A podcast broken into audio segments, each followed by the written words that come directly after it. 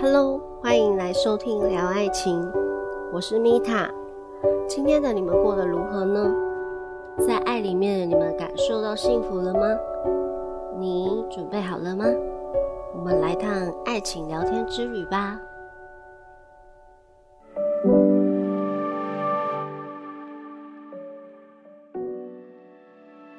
今天我们要来聊的是如何展现魅力，如何培养所谓的人格魅力。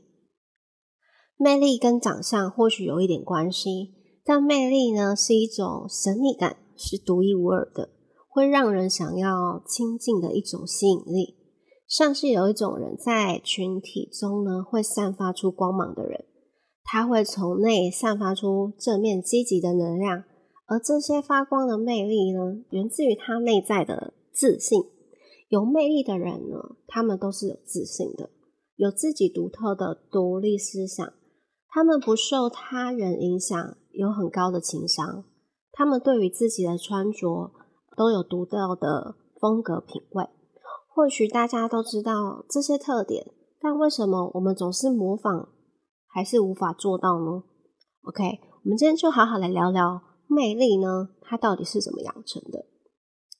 我觉得最关键其实就是来自于我刚提到的自信。一个有自信的人呢，会有一个很大的气场。在第八集我有聊到如何建立自信，欢迎大家去回听。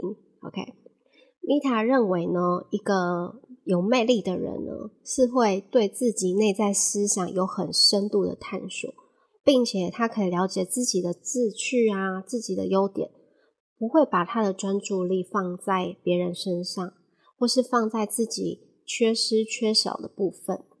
那很多人会问米塔：“我不知道自己的优点是什么耶？”我相信很多人都有这个疑问。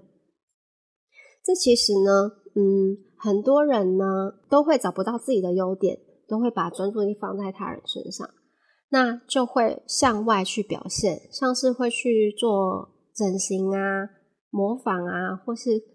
跟风啊，跟流行的等等方式，会把别人当成是一个自己的目标。久而久之呢，你就会迷失自己，你就会找不到自己的内在价值。OK，魅力的培养呢，绝对都是由内去寻找的哦。因为有魅力的人，你会发现他们都很做自己。然后这边我要提到，就是做自己呢，跟自我是不一样的哦。OK 好。我相信很多人都听过一些如何培养魅力的方式，可能普遍都是什么？透过阅读啊，增长知识，或是学习表达口齿清晰，找到兴趣呢，并落实的去学习这些等等的方式。但是这些过程呢，你可能读了很多书啊，你上了很多呃，可能说话课，还是说你找到了一个学习技能的课程。或是上什么，你都会去上美姿美仪的课程啊，但是那个魅力好像还是差了一点点。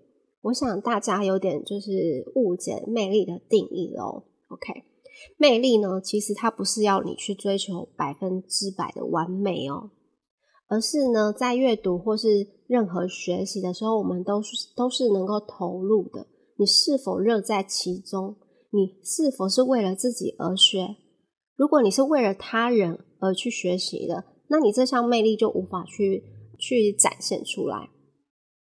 我来分享一下好了，嗯，在我过去呢，我其实呃一直在前几集我提到我是一个比较没有自信的人，甚至呢我也不会就跟大家一样，我没有办法去看见自己的优点，我只会专注在自己可能不满意的那些地方。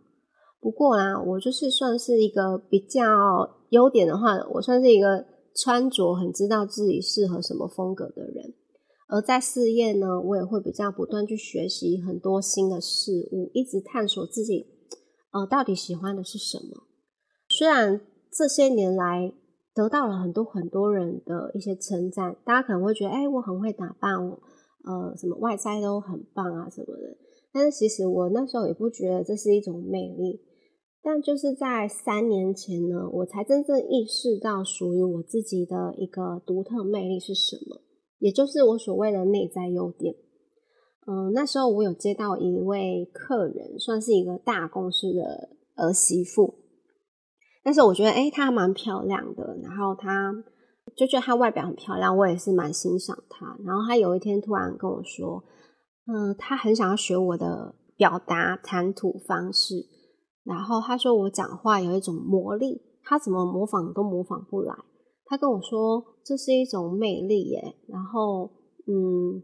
那个当下啊，其实我也不觉得我自己的呃，在说话方面是一种魅力，OK。可是我知道我自己一直以来都是靠嘴谋生的，然后我也不觉得它是魅力。但是这件事情对我来说印象蛮深刻的，嗯，因为我们从小好像都习惯需要透过他人给予赞美或认同，我们才会看见自己的好，但是我们还是会抱持很怀疑的感觉。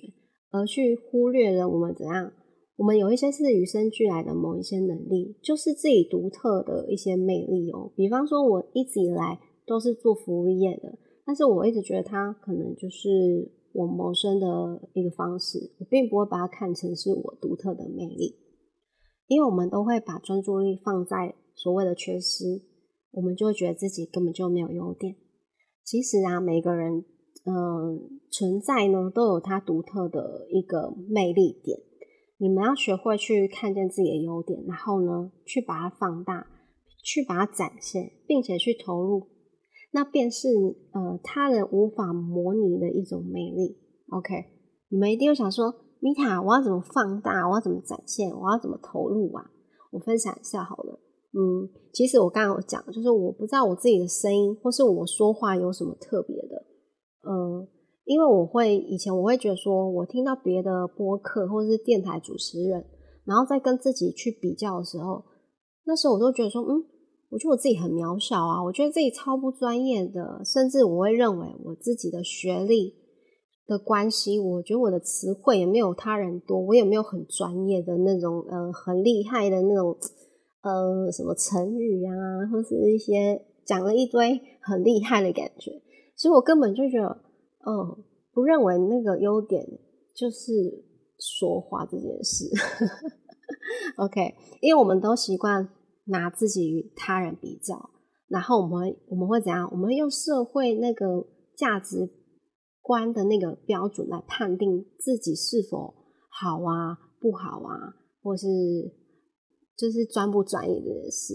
然后我们就一直不断的怎样贬低自己的自我价值哦。甚至觉得呢，贬低到自己学历很低，凭什么跟专业比？这时候我们就开始不断的批判自己，但是我们却看不见自己嘴巴呢，为自己人生带来许多物质的丰盛。OK，那也是因为我遇到了那位夫人跟我讲的，我才意识到哦，原来这是我的魅力。OK，但是那时候我还是不太相信啊，我有讲过。因为我自己觉得我自己的声音，我自己听到我会觉得，哎呀，好可怕哦，好恶心哦。就是因为你不爱自己的时候，你看不见自己的优点，你都不会觉得自己是很有魅力的。那我有提到，在前三年我人生中有一个很大的转变，我才开始慢慢的学习探索自我内在，在探索，嗯，探索的过程，我还是看不见自己这个是优点啦。于是我在。灵性学习过程当中，好像就是被宇宙安排，然后带领着去学习什么培训讲师的一个安排。那时候我就会练习讲课，然后我会把它录音下来。一开始我听到我自己的声音，其实会觉得哇，好恶心哦，好不舒服。甚至我会批判自己词汇很少啊，然后很不流畅啊，然后很不专业呀，等等的。所以在那个学习系统呢，我也没有。很成功当上讲师，后来又慢慢的，可能宇宙的引领呢，又带带我到一个嗯其他的系统，持续的学习灵性。那在这个系统里面，我透过挖掘，就是疗愈，挖掘自己为什么对于自己这么不自信的原因，才看见不单单就是跟我前几集提到关于我原生家庭还有成长背景有关。更多是我对我刚刚提到所谓社会价值标准所框架住了，好像认为学历高或是要家世背景好，有良好有很高的教育，很好的成长背景，好像才能够拥有说话的能力。而我刚好呢都没有达标，所以我就会觉得我看不见我自己的价值在哪里。那我就透过不断的呃疗愈的过程，后来呢就走到了呃疗愈课程开课。我发觉呢，就是我开课的那时候，我都会把它录影下来，然后嗯，我觉得我的声音跟我前三年的声音呢有一个很大很大的转变。在前三年的录音，我觉得嗯那时候我的声音是比较尖锐的，然后比较。比较刚硬，然后因为那时候我觉得自己的声音很不舒服，然后我就会展现自己的声音变得很呃很不柔软。那在三年后，我发现，诶，我录音起来的声音怎么变柔软？而且我可以把我的语调变得比较慢一点，而且我更有耐心，我也更加有自信的时候，呃，就会觉得说，诶，我声音听起来是舒服的。你们知道为什么吗？OK。其实呢，在疗愈过程，我发现呢，我们只要不再与他人比较的时候，你自然而然就可以把你原本的优点放大，并且投入，然后并且运用它。OK，因为我只跟我自己比，我的声音呢，在次次的那个疗愈当中，我变得更有自信。我觉得我持续持续的变得更好。原来就是就很像我那个客人那时候这样跟我说，我的声音是很有魅力的。而我那时候其实是不以为意的方式在跟他讲话。那我虽然我也花了三年的时间才去认可、爱上自己的声音，所以呢，我才说大家一定要学会去放大、展现，并且投入自己的优点，你就会看见自己的优点呢是一个非常独有的魅力的。而我现在呢，呃，可能当上播客了，一开始我也是非常排斥。因为我觉得，哎，我还是一样觉得我没有很专业，但是我觉得，哎，不管啦，反正我就不需要去跟别人比较，因为我发现我现在声音很好听啊，嗯，对不对？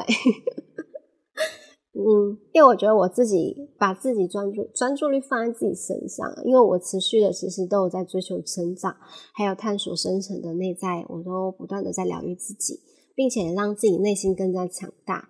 你就是一个很有魅力的人，你不需要别人的认可，你不需要别人的鼓励，你知道你自己三年前跟现在的你已经不一样了。OK，好哦，希望呢今天的分享对你们有很大的帮助。另外，我想提到就是呢，哎，我前几集都没讲到，我是一个疗愈的导师。如果大家想要疗愈的话，都欢迎找我预约哦。前几集我都忘记要跟大家分享这个。OK，好哦，那如果今天的分享，你们有喜欢的话，也欢迎大家帮我点评，然后并帮我分享这个节目，让大家能够有很大的帮助。那我们就下期见喽拜拜。